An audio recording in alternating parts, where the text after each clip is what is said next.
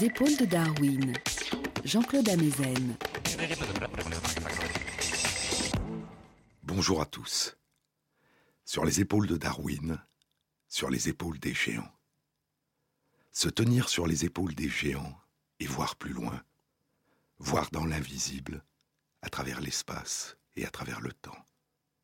Voir en nous, au plus profond de nous, quand il nous semble que tout apparemment se tait, quand nous nous retirons du monde durant notre sommeil, quand en dehors des périodes d'illumination étrange de nos rêves, dont nous nous souviendrons parfois au réveil, il nous semble que tout s'est éteint en nous, que nous nous sommes absentés, que nous sommes partis ailleurs, au pays de nulle part.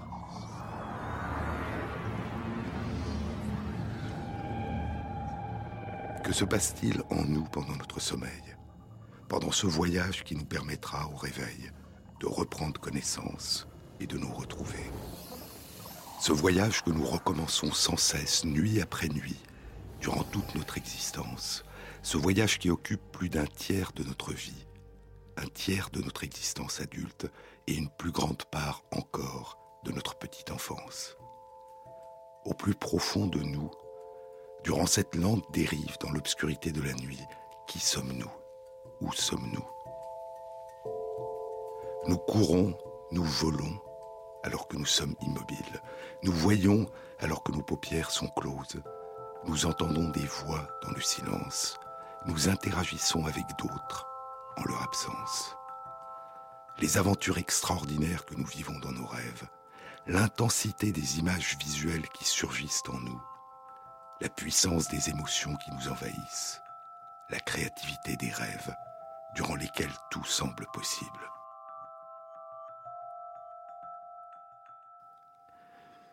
Je vous avais dit au cours d'une précédente émission que c'est au tournant du XXe siècle, à la fin de l'année 1899, que Sigmund Freud publie son premier grand livre sur les rêves, Traumdeutung, la signification du rêve, dont le titre en français est L'interprétation du rêve. Et un peu plus d'un an plus tard, en 1901, il publie un petit livre qui reprend en les résumant les éléments essentiels du premier et qu'il intitule Über den Traum sur le rêve.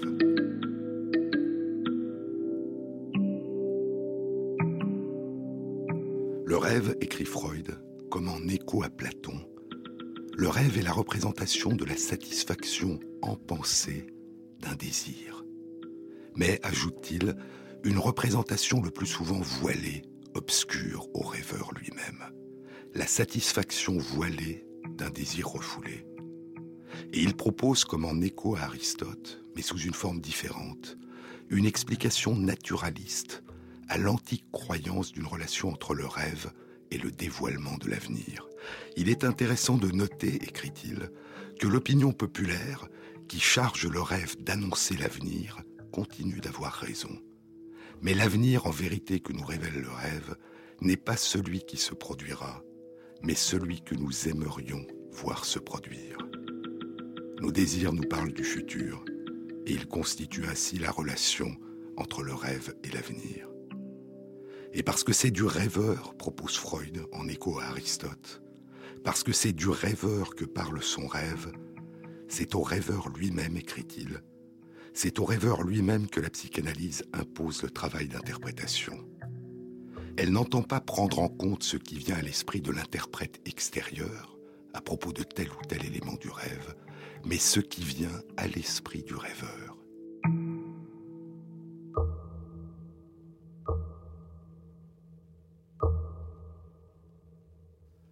Et Freud considérera que son travail de déchiffrement de la signification des rêves a joué un rôle fondamental, fondateur, dans son approche de l'inconscient qu'il a nommé la psychanalyse. C'est l'étude des rêves, écrira-t-il, c'est l'étude des rêves plus qu'aucune autre approche qui vous convaincra de la valeur de la psychanalyse et vous formera sa pratique. Il s'agit, dit-il, de tirer à la surface le contenu inconscient du rêve, en détissant ce que le travail du rêve tissé. C'est au rêveur lui-même que la psychanalyse impose le travail d'interprétation, non pas, dit Freud, à partir du souvenir de son rêve, mais à partir de ce qui viendra à l'esprit du rêveur à propos de son rêve, à partir de ce que son rêve lui évoquera, à partir de ses associations libres de pensée, à condition qu'il laisse son esprit vagabonder, à condition qu'il laisse, comme le disait le poète Friedrich von Schiller, sa raison relâcher sa garde et les idées surgir pêle-mêle. Même les idées apparemment les plus absurdes, surtout, dit Freud, les idées les plus apparemment absurdes. Et partout, dit Freud, partout où semble régner le caprice le plus bizarre, le travail de la psychanalyse a révélé loi, ordre et connexion. Même et surtout quand le rêveur rejette ses rêves, les censure, bref, ne les aime pas. Je suis parti du caractère étrange, embrouillé, insensé de tant de rêves, dit Freud. Et j'en suis venu à l'idée que le rêve devait être ainsi, étrange, embrouillé, insensé. Parce que dans le rêve, dit-il, quelque chose aspire à s'exprimer, quelque chose qui a contre soi la résistance d'autres puissances de la vie psychique. Quelque chose d'ancien, quelque chose d'oublié, ces souvenirs inconscients, ces désirs inconscients qu'il appelle des traces mnésiques, profondément inscrites en nous, et qui remontent à la toute première période de notre existence, à notre toute petite enfance, et qui ne peuvent le plus souvent affleurer à la conscience qu'en prenant la forme des rêves.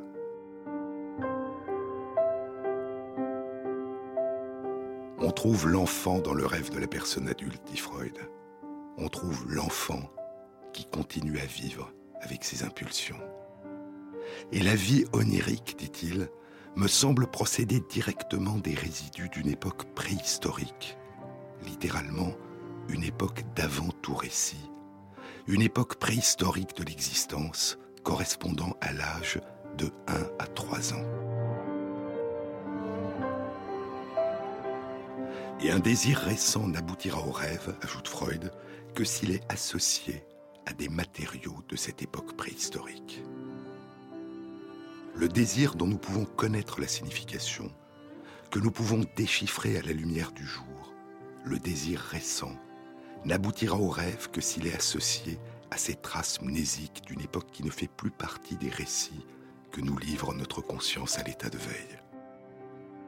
Notre mémoire consciente transcrit nos expériences vécues, nos désirs et nos attentes dans des récits, dans une durée. Les récits prennent toujours place dans le temps, dit Sirius Tvet. Ils ont une séquence et ils sont toujours derrière nous. Mais nos désirs les plus anciens, dit Freud, habitent des territoires préhistoriques, hors des récits, hors du temps.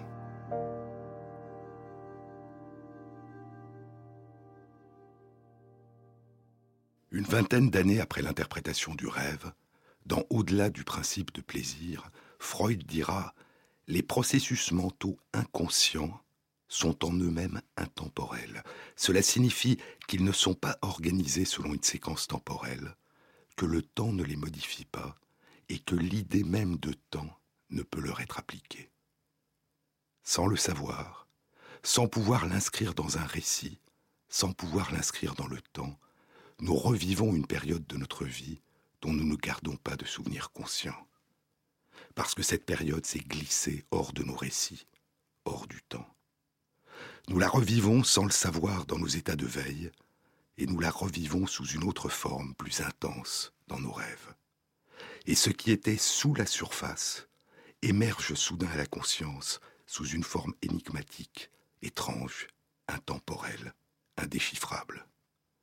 En 1896, Freud avait publié avec le médecin Joseph Breuer les études sur l'hystérie.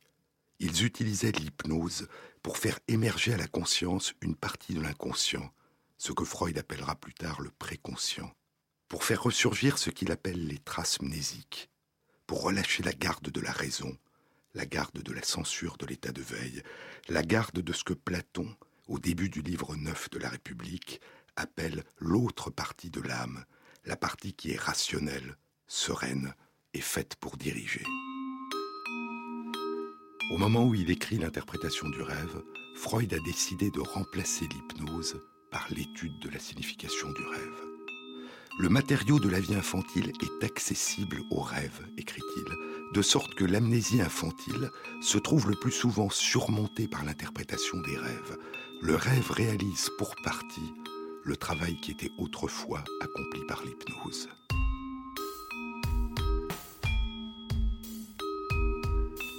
Derrière nos souvenirs conscients à l'état de veille, dira Henri Bergson au printemps 1901, dans une très belle conférence devant l'Institut psychologique international, un peu plus d'un an après la publication de l'interprétation du rêve, derrière nos souvenirs présents à l'état de veille, il y en a d'autres, des milliers et des milliers d'autres, en bas, au-dessous de la scène illuminée par la conscience.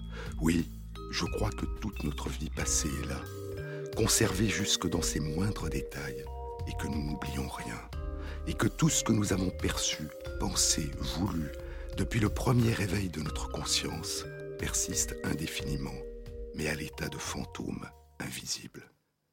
Chaque nuit, écrira Freud des années plus tard, chaque nuit, les êtres humains déshabillent leur esprit et mettent de côté la plupart de leurs acquisitions psychiques, et ainsi ils se rapprochent de très près de la situation dans laquelle ils étaient quand ils ont commencé à vivre. Et les rêves, dit Freud, vont alors faire réémerger dans notre conscience des désirs, des attentes profondément enfouis en nous depuis les débuts de notre existence, des désirs, des attentes qui font partie du tissu de notre existence. Quand le passé revient de façon imprévisible, dit Pascal Quignard, quand le passé revient de façon imprévisible, ce n'est pas le passé qui revient, c'est l'imprévisible. Quand un bout de passé revient de façon imprévisible, l'homme ou la femme sont bouleversés.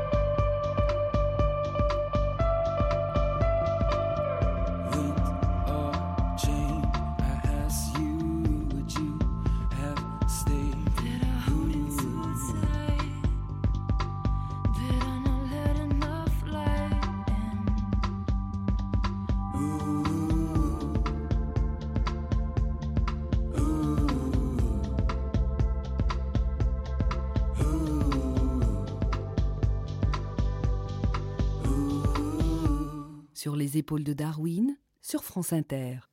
L'analyse du rêve ne peut avoir lieu qu'après le réveil. Au sortir du rêve, dit Bergson. Au sortir du rêve, puisqu'on ne peut guère s'analyser au cours du rêve lui-même. Et c'est donc la conscience de l'état de veille qui s'interrogera après coup, à la lumière du jour, sur la signification de ce qui a traversé la conscience durant le sommeil. Souvent, lorsque nous nous souviendrons de l'un de nos rêves, sa signification nous paraîtra complètement obscure ou absurde. Et parfois, il nous semblera percevoir une signification, un sens, un rapport avec nos expériences à l'état de veille. Mais quand nos rêves nous semblent avoir un sens au réveil, dit Freud, ce sens, qu'il appelle le contenu manifeste du rêve, ce sens, dit Freud, est le plus éloigné possible de la signification réelle du rêve. Car les parties du rêve qui nous paraissent claires, poursuit-il, sont les parties sur lesquelles le travail du rêve a opéré. Le sens apparent du rêve à la lumière du jour nous masque sa signification réelle, et ce masquage est le résultat de ce que Freud appelle le travail du rêve. Les autres parties de nos rêves, qui nous paraissent confuses, sont celles sur lesquelles le travail du rêve a peu ou pas opéré, dit Freud. Et c'est à partir de cette dimension confuse, obscure, apparemment absurde du rêve, nous dit Freud, que le rêveur doit partir à la recherche de sa véritable signification. La partie apparemment limpide est un leurre, et cela a été le travail du rêve de construire ce leurre.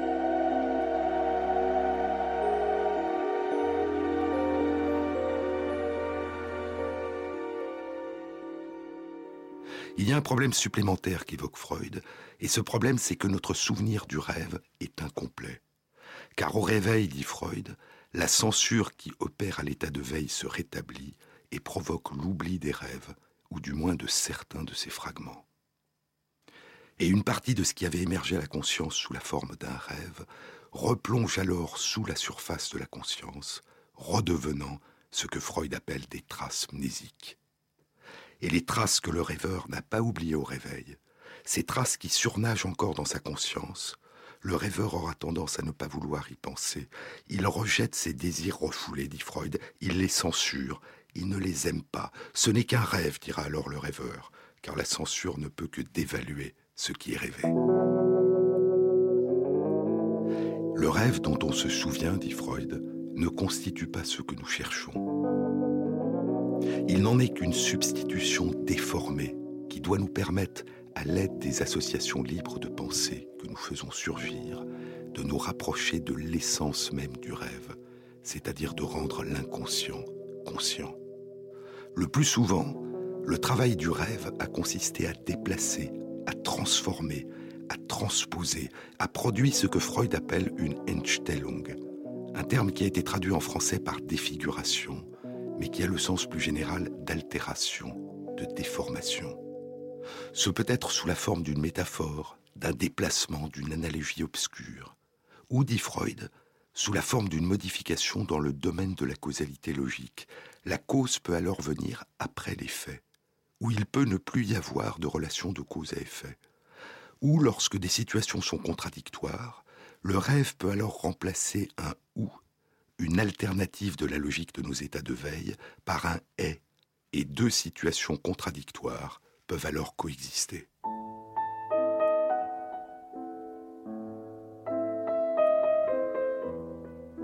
Je vous ai parlé la semaine dernière du roman du physicien Alan Lightman, Einstein's Dreams, les rêves d'Einstein. Cette fiction où Alan Lightman imagine les rêves qu'aurait pu faire Einstein à propos des différentes natures du temps, durant l'année 1905, une année durant laquelle il travaille dans une agence de brevets à Berne, une année durant laquelle il élabore la première de ses grandes théories concernant le temps, la théorie de la relativité restreinte. Depuis plusieurs mois, écrit Lightman, Einstein a fait de nombreux rêves à propos du temps. Ces rêves se sont emparés de sa recherche, ces rêves l'ont usé, l'ont épuisé au point que parfois, il ne peut dire s'il est éveillé ou en train de dormir.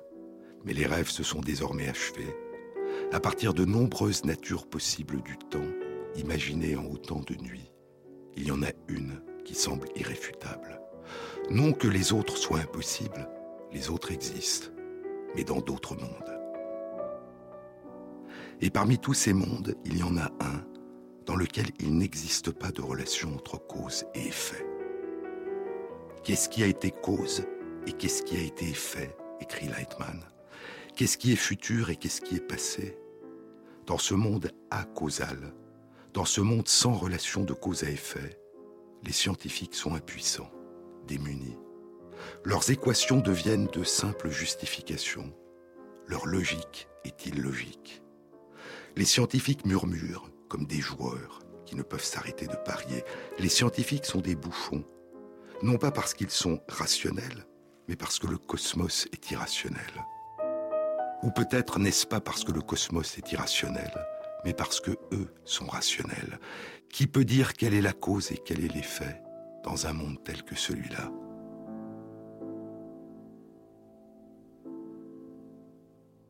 Dans un monde tel que celui-là, la plupart des personnes ont appris à vivre dans l'instant. Le raisonnement est que si le passé a des effets incertains sur le présent, il n'est pas nécessaire de penser au passé. Et si le présent a peu d'effets sur le futur, il n'est pas nécessaire de peser les actions présentes à l'aune de leurs conséquences. Chaque acte est une île, à juger pour ce qu'il est.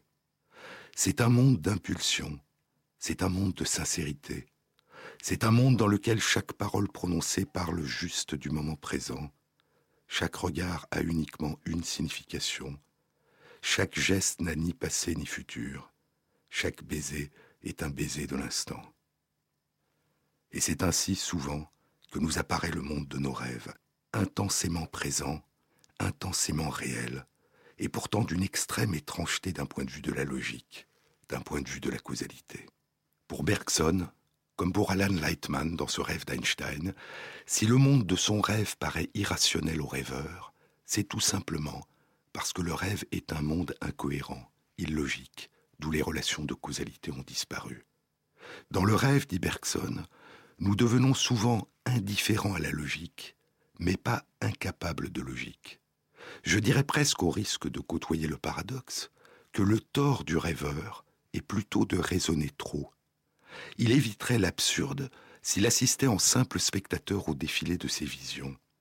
Mais quand il veut à toute force en donner une explication, alors sa logique destinée à relier entre elles des images incohérentes ne peut que parodier celle de la raison et frôler l'absurdité.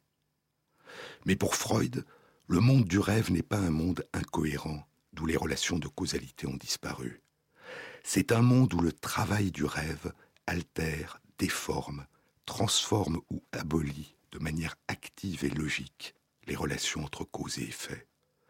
Le travail du rêve est la cause même de cette apparente absence de relation de causalité logique dans le rêve. Et cette cause de la disparition des relations logiques dans le rêve, cette cause échappe au rêveur.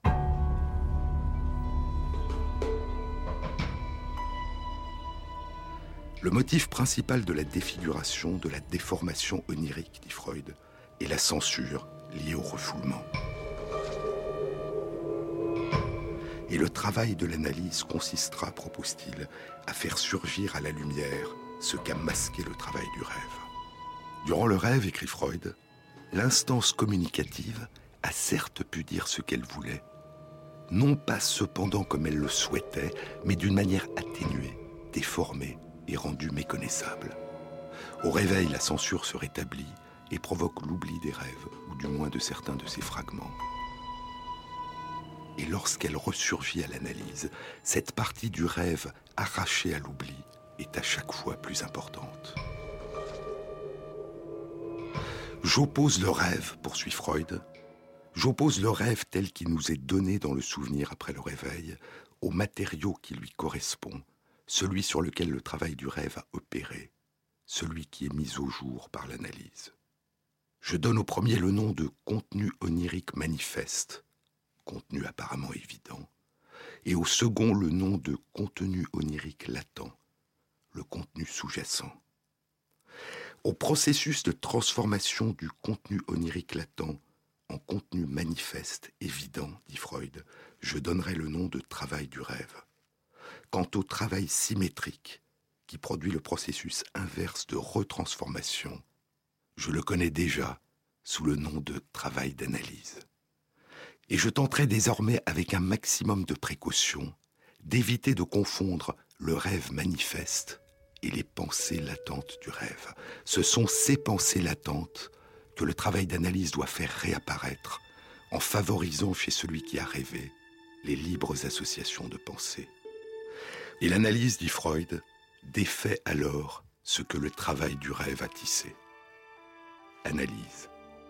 La première fois que le mot est utilisé dans la langue grecque, c'est dans l'Odyssée d'Homère, dans le douzième chant de l'Odyssée, où se mêle au chant du récit le chant des femmes oiseaux,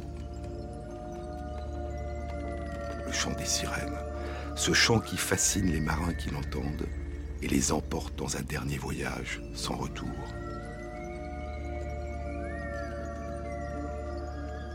Ce chant dont seul Ulysse a pu révéler le mystère, ce chant merveilleux, extraordinaire, ce chant d'Iquignard qui remplit le cœur du désir d'écouter.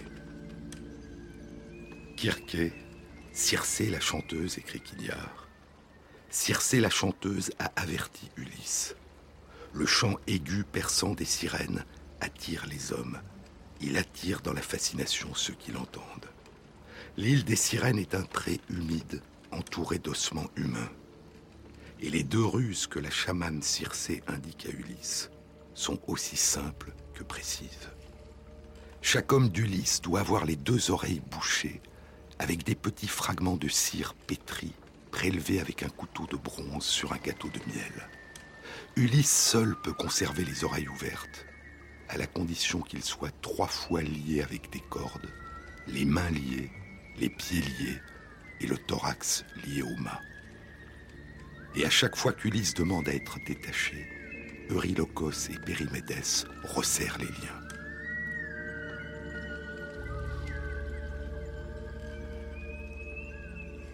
Puis le navire s'éloigne de l'île aux sirènes et le chant s'éteint.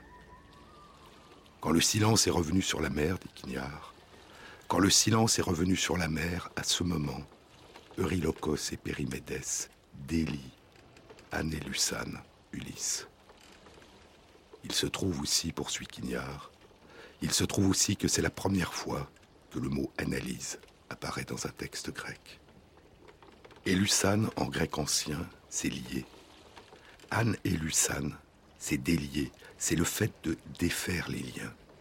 Défaire les liens qui protégeaient Ulysse, emporté par le chant des sirènes, du désir irrationnel de suivre la beauté du chant. Ces liens qui le protégeaient tout en l'entravant.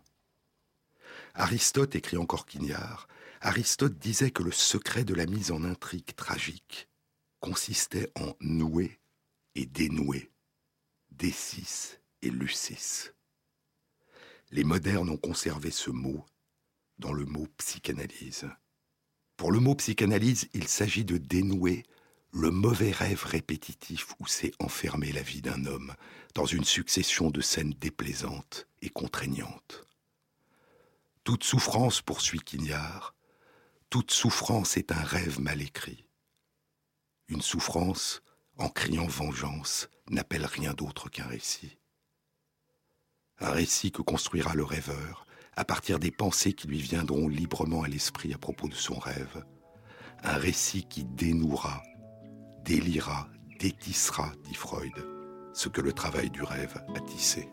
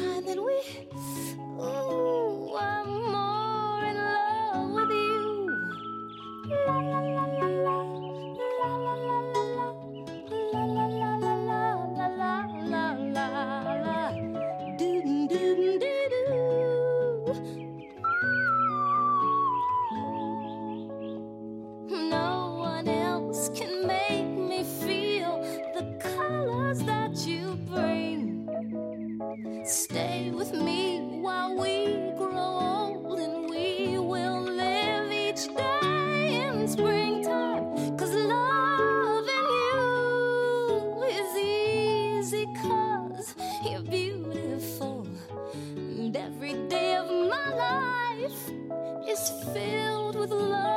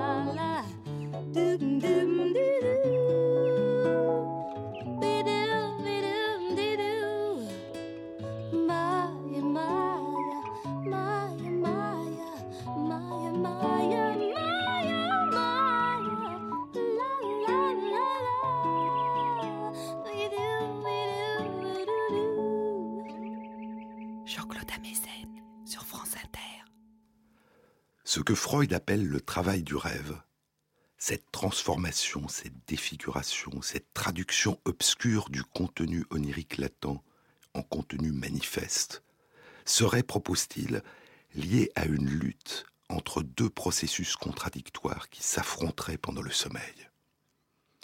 D'une part, le désir de revivre de manière consciente les traces mnésiques anciennes enfouies dans l'inconscient, et d'autre part, le refus de la conscience d'en découvrir la signification. Et le caractère énigmatique et apparemment indéchiffrable du souvenir du rêve serait le compromis qui émergerait de ces deux processus contradictoires qui s'affrontent en nous. Les abords d'un secret, dit Maurice Blanchot dans le livre à venir, les abords d'un secret sont plus secrets que le secret lui-même. Ce secret, ce serait la nature des désirs anciens enfouis en nous qui émergent sous la forme des rêves, et les abords du secret, gardés par le travail du rêve et la censure du réveil, seraient ces souvenirs étranges que nous gardons de nos rêves. Le rêve permettrait à la fois la satisfaction d'une remontée de nos désirs inconscients à la conscience et une mystification de la conscience sur le véritable contenu, sur la véritable signification de ces désirs inconscients. Le sommeil permettrait l'émergence d'un état alternatif de la conscience, où l'inconscient pourrait se dire être vécu par la conscience, à condition de s'avancer masqué. À la lumière du jour, nos traces mnésiques anciennes influeraient sur nos pensées, nos émotions, nos espoirs et nos craintes, sur nos décisions et nos actes, mais en demeurant sous la surface de notre conscience. Dans l'obscurité de la nuit, durant notre sommeil, ces traces mnésiques émergeraient dans notre conscience, nous permettant de revivre nos désirs anciens, mais sous la forme des rêves. Quand trois ou quatre fois par nuit, dit Pascal Quignard, quand trois ou quatre fois par nuit, un rythme aussi régulier qu'une marée montante nous adresse des images que nous ne comprenons pas. L'une des grandes originalités de Freud a été d'imaginer que le caractère confus, énigmatique, apparemment absurde du rêve était le résultat d'un processus actif qui consistait dans ce travail d'obscurcissement. Bergson, comme Platon, proposera que le rêve est simplement obscur à cause du sommeil de la raison.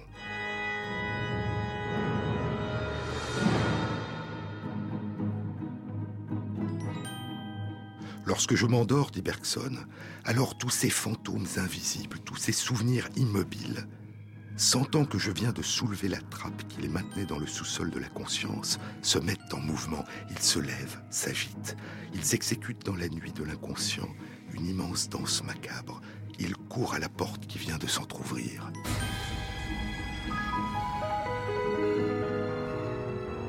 Ils voudraient bien passer tous. Ils ne peuvent pas. Ils sont trop.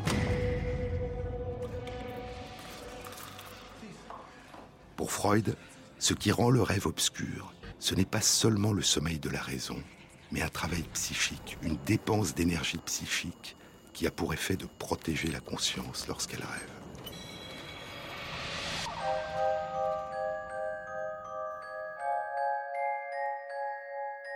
Et ce travail de transformation, de traduction, d'obscurcissement de la véritable signification du rêve permet au dormeur, dit Freud, de continuer à dormir pendant qu'il revit sans en comprendre la signification ses anciennes émotions, ses anciens désirs remontant à sa petite enfance, mêlés à des souvenirs récents.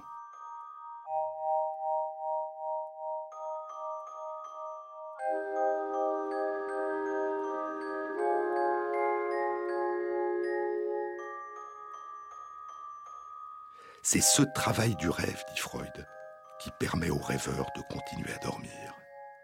Si nous concevons le contenu du rêve comme la représentation de la satisfaction d'un désir, dit-il, et si nous ramenons l'obscurité du rêve aux modifications pratiquées par la censure, nous n'avons plus de mal désormais à percer la signification du rêve.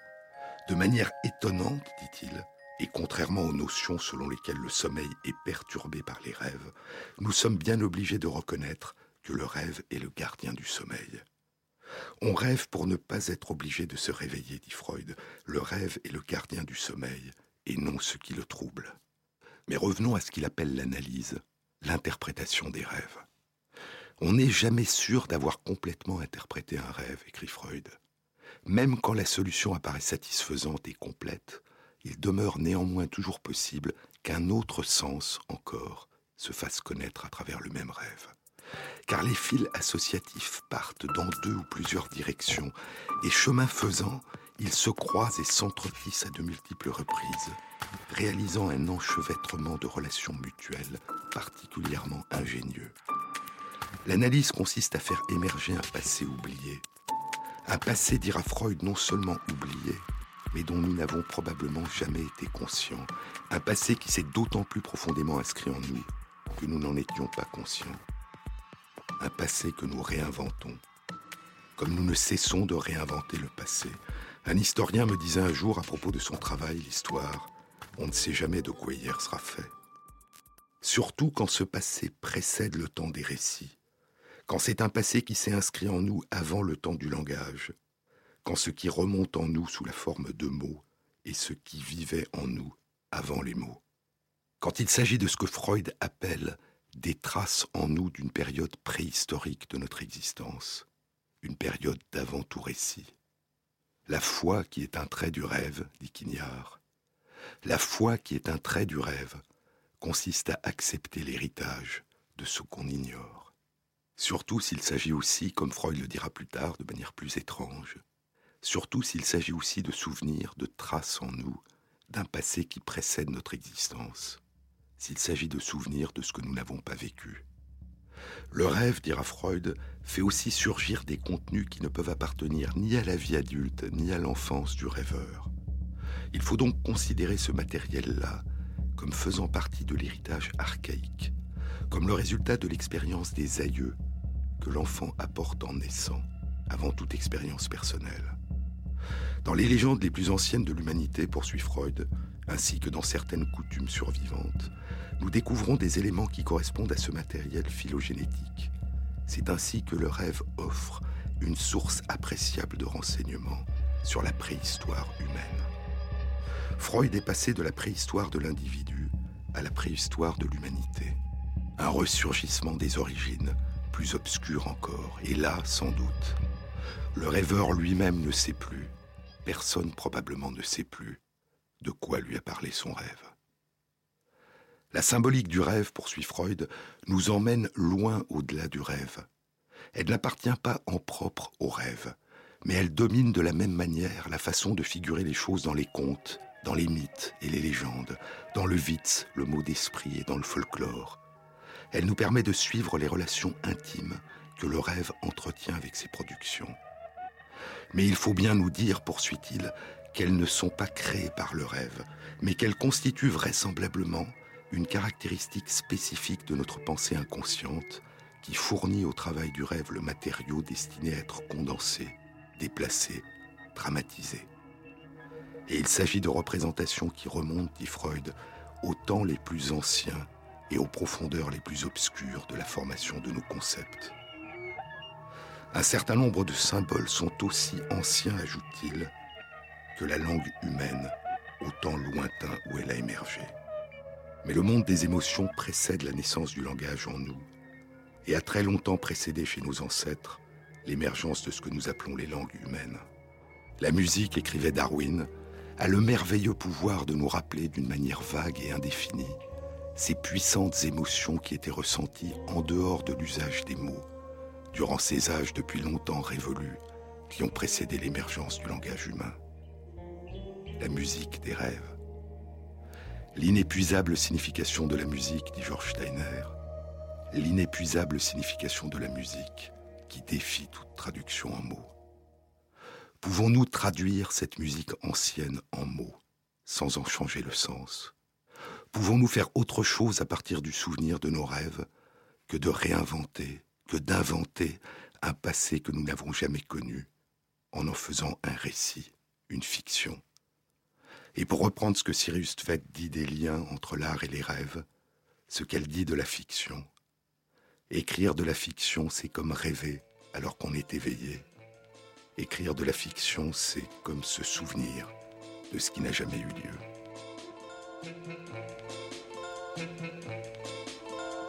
Ne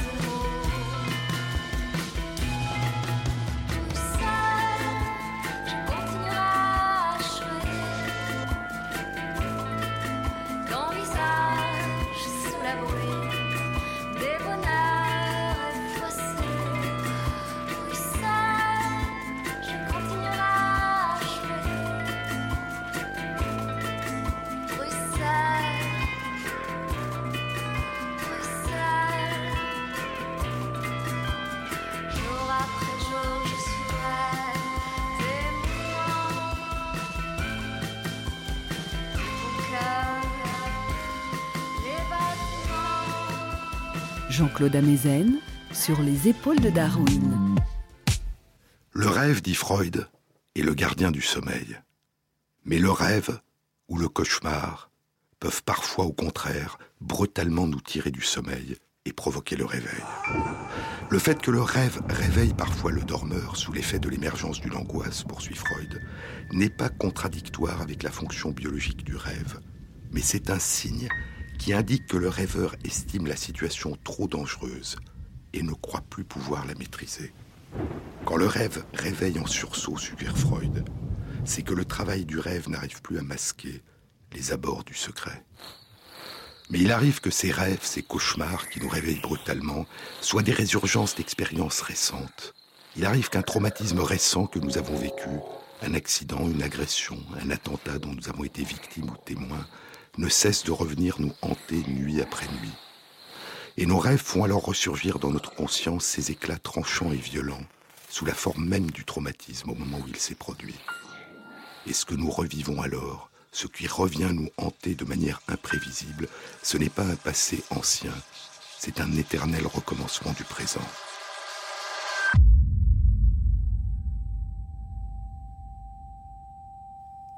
Après un accident de voiture, dit Cyrus Tvet dans La femme qui tremble, après un accident de voiture, j'ai eu des flashbacks quatre nuits de suite. Chaque fois, j'étais en train de dormir, et chaque fois, je m'éveillais assise dans le lit terrifié, le cœur battant, après avoir revécu le moment du crash. La camionnette qui roule à toute vitesse, le bruit assourdissant du verre et du métal explosant autour de moi. Ces souvenirs ne ressemblaient à aucun des souvenirs que j'avais eus jusque-là la chose qui s'était produite se produisait à nouveau.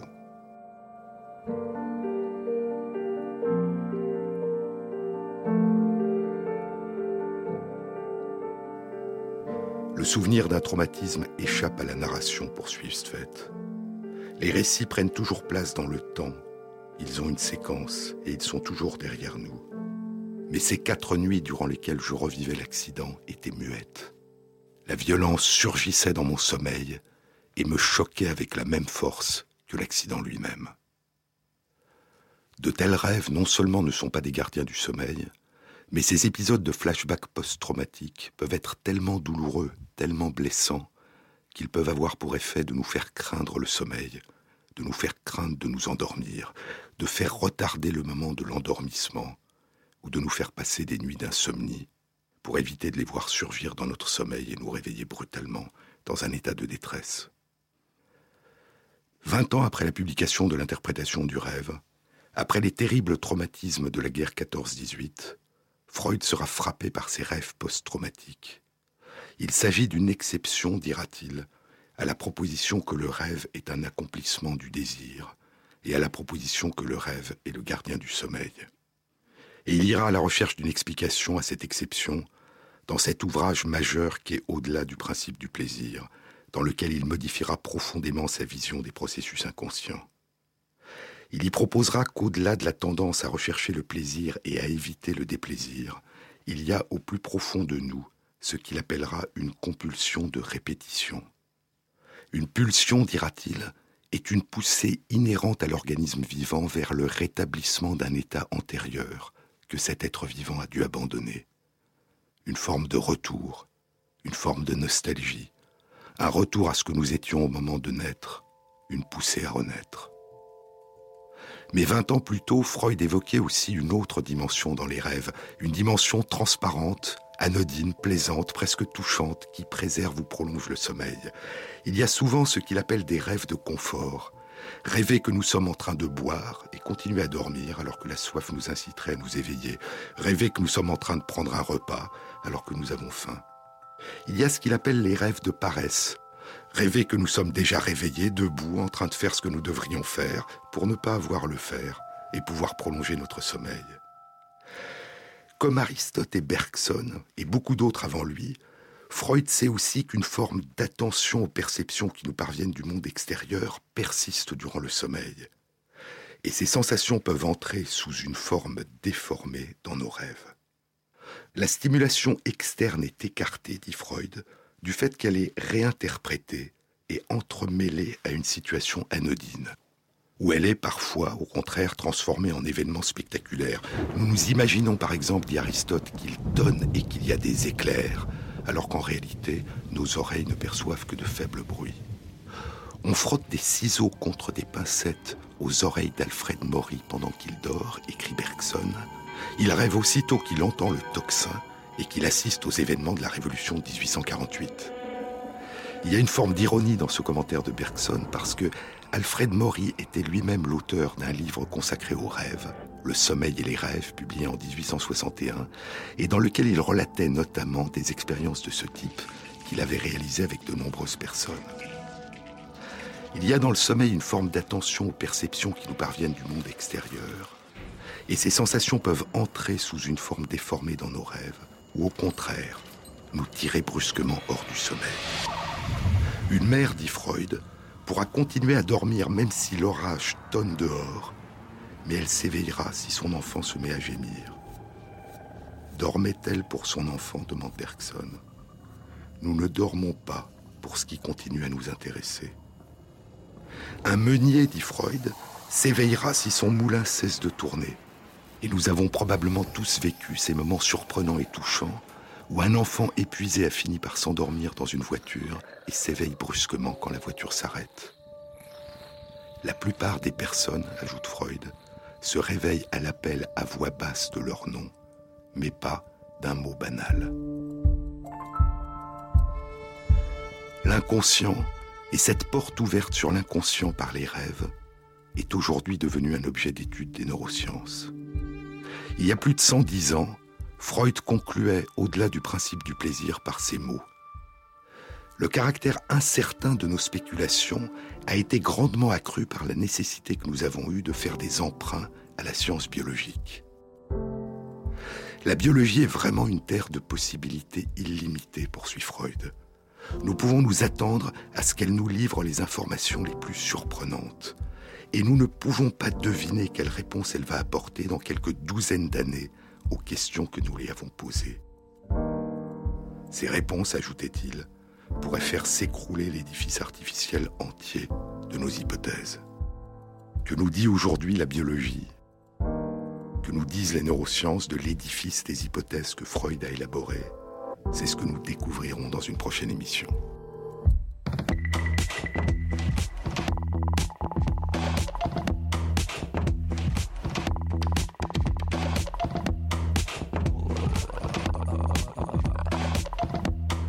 Cette émission a été réalisée par Christophe Imbert, avec à la prise de son Florent Layani et Thierry Dupin à la programmation musicale.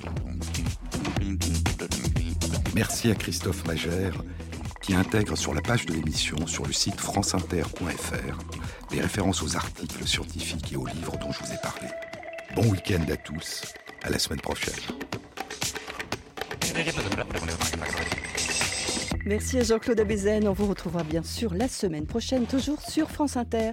Et puis dans quelques instants, ce sera la prochaine fois je vous le chanterai. Philippe Meyer, suivi à 13h du journal de la mi-journée avec Philippe Abitboul. Et puis 13h20, 14h, rendez-vous avec X Patrick Pénaud. Très bon samedi avec nous sur France Inter.